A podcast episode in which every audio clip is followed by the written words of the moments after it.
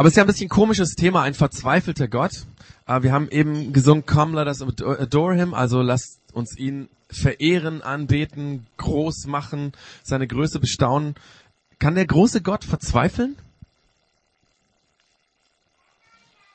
Es geht halt seit Anfang des Jahres um das Thema Gott, wer bist du? Und wir hatten bei dem Nachdenken über diese Frage erstmal festgestellt, dass Gott, an den die Christen glauben, derselbe Gott ist, an den auch die Juden glauben. Der Gott, an den die Christen glauben, ist der Gott der Juden. Jesus selbst war ein Jude und die Bibel der Juden nimmt in der Bibel der Christen den größten Teil ein, nämlich das Alte Testament. Und dann haben wir festgestellt, dass ähm, Gott ein Gott ist, der uns Menschen liebt. Auch wenn wir manche Dinge, die über ihn berichtet werden, nicht leicht verstehen können und auch wenn manches vielleicht für uns gar nicht mehr nachvollziehbar ist. Gott ist Liebe in Person. So können wir ihn heute in unserem Alltag erfahren und so wird er uns in der Bibel vorgestellt. Und weil Gott uns liebt, hat er uns Menschen Regeln und Gesetze gegeben, die uns helfen sollen, positiv zu leben. Schon immer hat Gott den Menschen Regeln gegeben, damit sie darüber nachdenken und selber herausfinden, wie sie leben sollen. Also damit sie herausfinden, wie das Leben eigentlich gedacht ist und wie wir Menschen konstruktiv miteinander leben können, wie wir konstruktiv Gemeinschaft haben können miteinander und wie wir in Verbindung zu Gott leben können. Also Gott hat diese Regeln gegeben, aber wenn wir uns die Geschichte des jüdischen Volks im Alten Testament, also in der Bibel anschauen, wenn wir das verfolgen, dann merken wir, dass die meisten Menschen von diesen Regeln und Geboten Gottes überhaupt nichts wissen wollen. Also es ist ja sehr interessant am Alten Testament. Das Alte Testament ist überhaupt kein Buch, was irgendwie eine Religionsgemeinschaft verherrlichen würde oder so, sondern die ist ganz straight und klar und sagt, Gott möchte, dass ihr so lebt und eigentlich kommen nur Geschichten vor, fast nur Geschichten vor, wo Menschen das nicht tun. Das macht, glaube ich, die Bibel auch glaubwürdig. Also die muss nicht irgendwelche tollen, heroischen Geschichten erzählen, sondern die berichtet, wie wir Menschen sind. Wir können also in diesen Texten vom Alten Testament sehen, wie die Menschen selber über ihr Leben bestimmen, wie sie sich selber ausdenken, was gut und böse ist und damit oftmals sich vom Bösen beherrschen lassen, was sie eigentlich gut nennen. Sie nehmen sich keine Zeit, über diese Gebote von Gott nachzudenken und sie handeln dadurch intuitiv, wie wir Menschen das meistens machen, destruktiv. Gegen die Gemeinschaft. Egoistisch für sich gegen den Mitmenschen gerichtet. Die Menschen leben selbstbestimmt, auf sich selbst fixiert. Sie bestimmen selber, was gut ist und was nicht. Sie bauen ihre eigene Religion auf. Sie kehren Gott den Rücken. Und sie entfernen sich Stück für Stück von Gott. Und damit von der Liebe Gottes. Und damit von der Güte Gottes, von den guten Dingen, die Gott tun will. Und damit letztendlich auch von dem, wie die Welt eigentlich gedacht ist. Menschen entfernen sich von dem, wie, die, wie sie eigentlich in dieser Welt leben sollen und sie gestalten sollen. Und die Frage von heute, und da kommen wir dann zu diesem Wort verzweifeln, die Frage ist, wie geht Gott damit um? Wie reagiert er, dass die Menschen ihm den Rücken kehren? Was empfindet er, dass Menschen ihn nicht haben wollen? Wird er zornig? Wird er wütend? Oder verzweifelt er an der Situation und überlässt die Menschen ihrem Schicksal? Und damit wir uns vorstellen können, warum, äh, worum es damals ging, drehe ich den Fokus von der damaligen Zeit einfach ins Heute hinaus. Schauen wir uns doch unsere heutige Welt an. Wie muss Gott über uns heute denken? Was wird er empfinden, wenn er sieht, was bei uns hier alles abgeht? Und da fange ich einfach mal bei den nicht so persönlichen Dingen an, die, mit denen kann man sich einfacher beschäftigen. Wie denkt Gott zum Beispiel über unsere Politik, die wir heute so erleben? Die Wetterwendigkeit der Politiker, zum Beispiel in Sachen Studiengebühr. Erst ist man dagegen, aber wenn dann der Volksentscheid bestätigt, dass ein Großteil unserer Bevölkerung für die Abschaffung ist, dann ist man plötzlich auch für die Abschaffung und macht da noch ein Wahlkampfthema draus. Oder das ständige Gegeneinander der Politiker. Es, es geht ja immer nur darum, gegen die Meinung der anderen Partei zu sein. Es geht ja gar nicht um irgendwelche Fakten. Es geht einfach nur darum, die eine Partei sagt das, deswegen sage ich was anderes. Wem geht es denn überhaupt noch um das Wohl des Volkes, der Menschen, die hier in Deutschland, in Europa und sonst wo auf der Welt leben. Was denkt Gott über so eine Politik? Oder was empfindet Gott, wenn die neueste Studie über die Familienpolitik besagt, dass die finanzielle Förderung der Familie, zum Beispiel durch Kindergeld und Elterngeld, negativ sei? Denn es führe dazu, dass Frauen oft nur Teilzeit und manchmal sogar gar nicht arbeiten, wodurch dem Staat Milliarden von Steuergeldern entgehen. Da fragt man sich, worum geht's denn? Um Steuern oder um Menschen? Oder wie empfindet Gott unser Egoismus? Psychologen und Ärzte und Soziologen bestätigen uns, dass unsere Gesellschaft immer mehr von egoistischen Handlungsweisen bestimmt wird. Jeder denkt nur noch an seinen Vorteil. Der Mitmensch im Zug oder an der Kasse, auf der Straße, in der Nachbarschaft spielt überhaupt gar keine Rolle. Es geht immer nur um mich. Was denkt Gott über unsere Ellenbogengesellschaft? Oder was denkt er darüber, dass wir auf der einen Seite feststellen, dass wir zu wenig Geburten in Deutschland haben, aber auf der anderen Seite zwischen den Jahren 1974 und 2005, so bei Wikipedia steht es drin, 4,4 bis 8,8 Millionen Babys abgetrieben haben. Hätten wir diese Kinder nicht aus dem Weg geräumt, dann hätten wir heute keine demografische Negativbilanz. So schaut es aus. Unter dem Stichwort Kinderlosigkeit bei Wikipedia nachzulesen.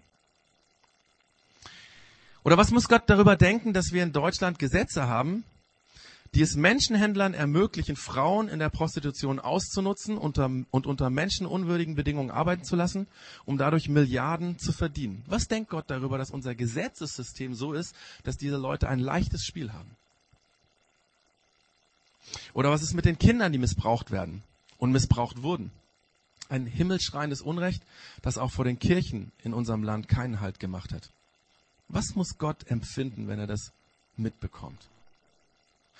Oder was denkt er, wenn er sieht, wie Millionen Familien, weil es ja so unglaublich bequem ist, nur noch zwei Kinder haben und diese Kinder möglichst schnell in die Kinderbetreuung abgeben, damit die Karriere weitergehen kann? Was denkt Gott darüber, dass wir unsere Kinder in der Krippe im Hort abstellen? Am besten schon mit fünf Monaten oder so. Und wie fühlt sich das für ihn an, dass Familien, die trotzdem noch wagen, vier oder mehr Kinder zu haben, ständig schräg angeschaut werden, sich blöde bodenlos dumme Kommentare anhören müssen. Was denkt er darüber? So zum Beispiel einer Freundin von uns gegangen, die vier Kinder hat, die sich anhören muss, ob sie vielleicht mit den vielen Kindern so ein paar psychische Probleme kompensieren will oder so, vielleicht. Weil sie ist ja nicht normal. Und überhaupt, was macht Gott damit, dass wir uns zwar das christliche Abendland schimpfen, aber Glaube in unserer Gesellschaft immer mehr an den Rand gedrängt wird? Ich habe letztens ein Buch gelesen und folgendes Zitat gefunden. Das können wir uns mal anschauen. Wer kommt mit weniger Hänseleien und Einsamkeitsgefühlen durch die Schule? Ein Kind, das einen Kinderglauben hat? Oder eines, dem das alles von Anfang an und schon vom Elternhaus her als bloßer Märchenkram und Weihnachtsmann, äh, wie Weihnachtsmann und Osterhase gilt? Wer hat in der Schule mit mehr Einsamkeit und Hänseleien zu kämpfen? Was muss Gott zu so einer Gesellschaft denken? Und vor 2600 Jahren in Israel war es im Grunde genommen ganz, ganz ähnlich wie heute.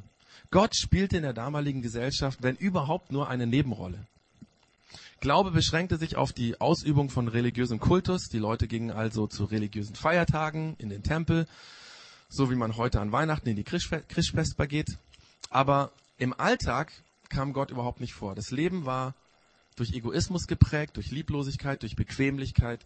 Menschen wurden missbraucht, Geld regierte die Welt und es gab ein ständiges Gerangel um die Machtpositionen des Staates. Und damals lebte auch ein Prophet, nämlich der Jeremia. Propheten hatten von Gott den Auftrag, in die Lebenssituation der Menschen zu reden. Propheten hatten sich das selbst nicht ausgesucht, nein, sondern Gott hat Propheten wie zum Beispiel diesen Jeremia, auserwählt. Und er hat ihnen dann einen Auftrag gegeben, zu den aktuellen Geschehnissen in der Gesellschaft etwas zu sagen. Und das waren meistens unschöne Dinge.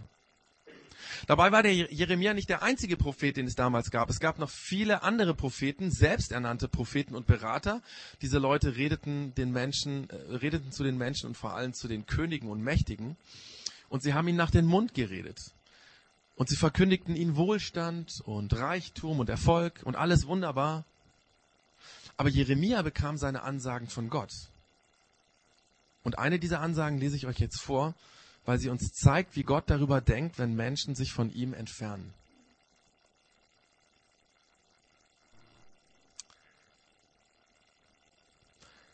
Ihr könnt dann mitlesen. Und der Herr, aber der Herr sagte zu dem Volk, das war das, was der Jeremia weitersagen sollte, dieses Volk liebt es, mir davon zu laufen. Sie wollen einfach nicht bei mir bleiben. Darum finde ich keinen Gefallen mehr an ihnen. Ich verschone sich nicht mehr, sondern ich ziehe sie für ihre Sünden zur Rechenschaft. Und weiter sprach der Herr zu mir, Jeremia, bete nicht mehr für, dieses, für das Wohl dieses Volkes. Wenn sie auch fasten und mich um Gnade anflehen, werde ich sie doch nicht anhören. Wenn sie mir Brandopfer und Speisopfer bringen, nehme ich ihre Opfer nicht an. Nein, ich werde sie auslöschen durch Kriege, durch Hungersnot und Seuchen. Ach Herr, erwiderte ich, also der Jeremia, die Propheten reden ihnen ein, ihr werdet keinen Krieg und keine Hungersnot erleiden. Der Herr wird unser Land bleibenden Frieden geben. Doch der Herr sagte zu mir, was diese Propheten in meinem Namen verkünden, ist nichts als Lüge. Ich habe sie weder beauftragt noch gesandt. Kein Wort habe ich mit ihnen geredet. Erlogene Visionen geben sie euch weiter, trügerische Wahrsagereien und ihre eigenen Wunschgedanken. Das sage ich, der Herr, über diese Propheten, die in meinem Namen auftreten. Ich habe sie nicht gesandt, und doch behaupten sie, weder Krieg noch Hungersnot wird dieses Land je treffen. Genau diese Propheten werden im Krieg umkommen und vor Hunger sterben. Und die Menschen, denen sie geweissagt haben, werden auf den Straßen von Jerusalem liegen, verhungert oder vom Schwert durchbohrt. Männer, Frauen und Kinder, niemand wird sie begraben. Ihre eigene Bosheit werde ich über sie kommen lassen.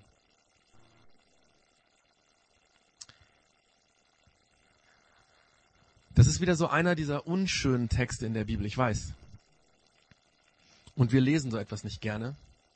Aber es macht deutlich, was Gott empfindet, wenn Menschen sich von ihm abwenden, wenn Menschen ihr Leben selbst in die Hand nehmen, wenn sie dadurch böse und destruktiv werden, egoistisch werden. Gott macht es zornig. Und Gott kommt ans Ende seiner Geduld. Gott kann das nicht mehr tatenlos hinnehmen. Er wird zornig und er kündigt an, dass er strafen wird, dass er bestrafen muss. Viele, viele Jahr, Jahre, man müsste sagen Jahrhunderte, hat Gott mit angesehen, wie Menschen ohne ihn gelebt haben. Wie sie egoistisch nur für ihr Wohl gelebt haben, wie sie eine Gesellschaft aufgebaut haben, in der himmelschreiendes Unrecht akzeptiert wurde und wie die Menschen den Glauben zu religiösen Kultur und zu Festen haben verkommen lassen und wie all das von Generation zu Generation weiter tradiert wurde und wie die Kinder oft noch gottloser wurden als ihre Eltern. Und deswegen sagt Gott, jetzt ist Schluss. Ich ertrage das nicht mehr. Ich lasse das nicht mehr zu. Und das verwundert vielleicht, dass er dann sagt, ich werde nicht mehr vergeben, auch wenn die Leute fasten und beten und Opfer bringen und um Vergebung betteln. Ich glaube, an der Stelle ist es wieder ganz, ganz wichtig, den Überblick oder den Kontext dieser Aussage, wo das drin steht, zu kennen. Also das Alte Testament und ähm, auch dieses Buch Jeremia zu, zu kennen. Weil das hört sich ja für uns so an, wenn wir das hören, dann denken wir, ähm, wie Gott vergibt nicht. Ich dachte, er ist endlos gnädig und barmherzig. Wie passt das zusammen? Aber wer im Alten Testament sich ein bisschen auskennt, der weiß, dass Gott immer vergibt, wenn Menschen ihn um Verzeihung und um Vergebung bitten. Aber weil Gott immer vergibt, haben Menschen angefangen, berechnend um Vergebung zu bitten. Quasi, heute haben sie gesagt, bitte Gott vergib mir. Und morgen haben sie genau dasselbe gelebt wie vorher. Es war damals so, dass man aus reiner Tradition um Vergebung gebeten hat. Ganz ähnlich wie heute viele Menschen auch oder manche Menschen noch beichten, meistens ja im katholischen Kontext. Man macht das nur aus Tradition. Das heißt, die Leute haben gar nicht das ernst gemeint. Sie haben nicht von Herzen bereut, was sie falsch gemacht haben. Sie haben einfach um Vergebung gebeten, weil das macht man ja so. Das gehört zum guten Ton. Und dazu sagt Gott, ich will das nicht mehr hören. An ganz vielen Stellen sagt Gott im Alten Testament, dass er Opfer und Gebete und Lieder und Feste und Zeremonien nicht mehr hören und sehen will und dass sie ihn auf gut Deutsch gesagt ankotzen, weil es unehrlich ist. Und das muss man wissen, um diesen Text richtig zu verstehen. Gott ist der Letzte, der nicht vergibt, wenn jemand ehrlich seine Schuld bekennt. So wird Gott im Alten Testament überall beschrieben. Aber wenn es unecht ist, dann will er es nicht hören. dann ekelt ihn das an. Und dann sind da diese selbsternannten Propheten, die den Menschen nur Gutes ankündigen und auf die sich die Menschen verlassen. Und Gott sagt, ich habe sie nicht gesandt. Und sie reden trotzdem. Aber ich habe überhaupt nie mit ihnen geredet. Das sind alles Lügen, das sind falsche Wahrsagereien, das sind Wunschgedanken, Hirngespinste. Und dann kommt der Satz, der zeigt, wie wir das verstehen können, wenn hier gesagt wird, dass Gott straft. Da steht, ihre eigene Bosheit werde ich über sie kommen lassen. Ihre eigene Bosheit werde ich über sie kommen lassen. Man könnte es auch anders ausdrücken. Ihre, ich werde ihre Bosheit über sie ausschütten. Viele Menschen tun sich ja ganz schwer mit dem Gedanken, dass Gott straft, weil wenn er auch im Alten Testament gestraft hat oder wenn er da schon gestraft hat, dann wird er ja heute bestimmt auch noch strafen. Ich habe ja eben skizziert, in was für einer Gesellschaft wir leben. Da könnte man ja denken, ja, straft uns Gott dafür auch noch? Ist er heute noch ein strafender Gott? Gottes Strafe ist eigentlich, dass das Böse, das wir getan haben, wieder auf uns zurückkommt. Das Böse, das wir tun, trifft uns selbst. Für uns hört sich Strafe oft willkürlich an, ja? Gott straft willkürlich, denken wir dann. Aber Gott straft nicht willkürlich und schon gar nicht grundlos, sondern Gottes Strafe ist, dass wir die Konsequenz unseres eigenen Handelns tragen müssen. Das Böse, das wir getan haben, fällt auf uns zurück. Das kennen wir. Ich lüge und die Beziehung zu der Person, die ich angelogen habe, fängt an zu bröckeln und geht auf Dauer kaputt. Oft geht dadurch auch das Vertrauen zu anderen Menschen kaputt, die mitbekommen haben, dass ich gelogen habe. Oder ich bin lieblos zu meinen Kindern und sie werden sich nicht um mich kümmern, wenn ich mal alt bin. Oder ein Land führt Krieg und seine eigene Bevölkerung kommt dadurch zu Schaden. Oder wir kennen es auch, wir nutzen das alle, das Finanzsystem aus und das Finanzsystem bricht zusammen. Eigentlich ist das ganz einfach. Böses macht unsere Welt kaputt. Und wir hatten das jetzt die letzten Male schon, denkt noch an dieses Jenga-Spiel, ja. Das Böse ist wie wenn aus diesem perfekten Jenga-Spiel ständig jemand ein Ding rauszieht und irgendwann bricht es zusammen. Und wenn wir Böses tun, dann müssen wir selber darunter leiden. Oft merken wir das nicht direkt, aber es ist so. Und manchmal kommt das Böse wie so ein heftiges Boomerang auf uns zurück. So hat Gott die Welt erfunden. Das Böse, Böse gehört nicht ins System, sondern das Böse macht das System kaputt. Und weil Gott die Welt so erfunden hat, deswegen nennt er das Strafe. Es wäre unehrlich, wenn ihr sagen würdet, äh, ihr macht Böses und ihr kümmert nicht, euch nicht um mich und ihr seid lieblos zueinander. Naja, und zufällig, naja, werdet ihr jetzt auch irgendwie dadurch zu Schaden kommen oder so. Das wäre unehrlich, weil er hat das System so erfunden, dass Böses die Welt und uns selber schadet oder, oder schädigt. Und das Einzige, was Gott macht, immer wieder tut, immer, immer wieder getan hat, dass er die Menschen vor dieser natürlichen Konsequenz, dass es auf sie zurückkommt, schützt. Im Alten Testament hat Gott Jahrhunderte Menschen beschützt vor der logischen Konsequenz ihres Handelns. Das ist seine Gnade, seine Barmherzigkeit, seine Geduld. Und er ist gnädig und barmherzig, weil er hofft, dass die Menschen umkehren und zu ihm zurückkommen, ihre Fehler bereuen und sich verändern lassen. Deswegen hat Gott jahrhundertelang gewartet, ob die Israeliten umkehren. Und ich frage mich manchmal, kann es sein, dass Gott auch auf uns und unsere Gesellschaft zornig ist?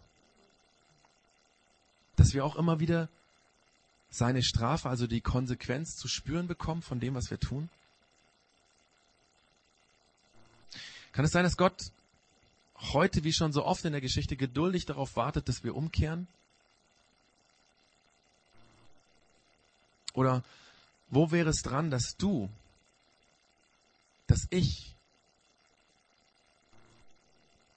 umkehre? Was in meinem Alltag ist nicht richtig? Was ist in deinem Alltag böse, weil Gott das nicht so will? Es ist so, Gott ist ein Gott, der straft, der Fünfe nicht gerade sein lässt. Uns gefällt der Gedanke nicht, aber manchmal merken wir sogar, dass es richtig gut ist, dass Gott so ist. Denkt nur mal an die Geschichte, in unsere eigene Geschichte mit dem, mit dem Nazi-Deutschland. Wie froh sind wir, dass Gott Deutschland die Konsequenzen für das Dritte Reich hat tragen lassen. So bitter das nach dem Krieg alles war.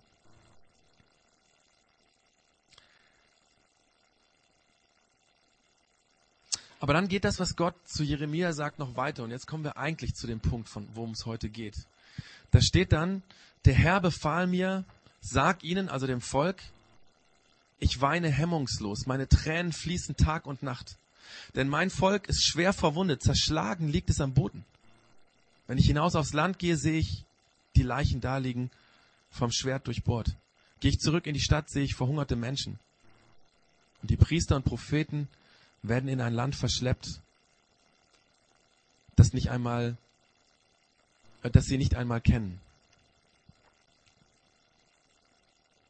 Gott sagt hier, ich weine hemmungslos, meine Tränen fließen Tag und Nacht. Gott straft, aber Gott straft nicht gefühllos. Gott tut es weh, wenn seine Strafe wirksam wird. Er, es verletzt ihn, wenn Menschen das Böse, was sie tun, an sich selbst spüren müssen. Gott weint, wenn er sieht, wie wir uns durch das Böse in unserem Leben kaputt machen. Hast du schon mal darüber nachgedacht, dass Gott über unsere Gesellschaft weint? Dass ihn die Dinge, die ich, die wir immer wieder falsch tun, weh tun? Und dass er auch über dich und mich weint, wenn wir falsch leben? Wenn wir uns damit ins eigene Fleisch schneiden? In der Geschichte vom Alten Testament können wir sehen, dass Gott über die Situation der Menschen weint und dass er letztendlich daran verzweifelt. Das ganze Alte Testament beschreibt eine einzige Geschichte, in der die Menschen ständig von Gott weglaufen. Und er alles Mögliche tut, Gott alles Mögliche tut, um diesen Menschen hinterherzugehen, um sie zurückzuholen. Aber sie lehnen das Gute, das Gott will, ab sie tun, tun Böses, sie laufen vor Gott weg und, weg und sie machen ihr eigenes Leben und die Welt kaputt. Das ist die Geschichte des Alten Testaments. Ein Weglaufen und Gott läuft hinterher und will die Leute wieder einfangen. Und dann straft Gott die Menschen im Sinne, wie ich es eben erklärt habe, dass die Menschen ihre eigenen Konsequenzen tragen müssen. Dann weint Gott darüber über die Strafe und Gott verzweifelt immer mehr. Und letztendlich zerbricht Gott an dieser Situation. Das ist die Geschichte des Alten Testaments. Gott zerbricht an der Situation. Und an der Stelle sind wir dann im Neuen Testament angekommen. Das heißt, ich muss vorgreifen, weil das Neue Testament kommt eigentlich erst in der nächsten Church Zone vor. Denn dass Jesus am Kreuz verblutet ist, das ist der Punkt, an dem die Verzweiflung Gottes so groß ist oder so groß war, dass er selbst daran zerbrochen ist. Am Kreuz trifft der Zorn und die Strafe Gottes ihn selbst. Er bestraft sich selbst für das Böse der Menschen, weil er die Schmerzen darüber, dass die Menschen ständig von ihm weglaufen und die Konsequenzen tragen müssen, nicht mehr ertragen kann. Gott weint über uns, über unsere Fehler, über unseren Egoismus und über unseren Streit, unsere Lieblosigkeit, unseren Selbstbestimmungswahn. Er weint über dich und er weint über mich.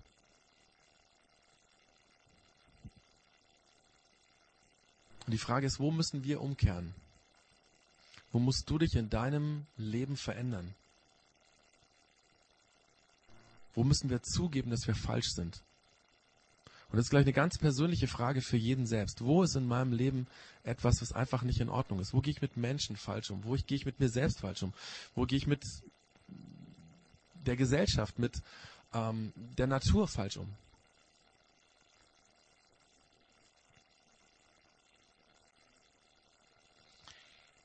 Das kann man nicht so einfach beantworten und ich ja, möchte jetzt einfach diese Frage jedem mitgeben, so in die nächste Woche.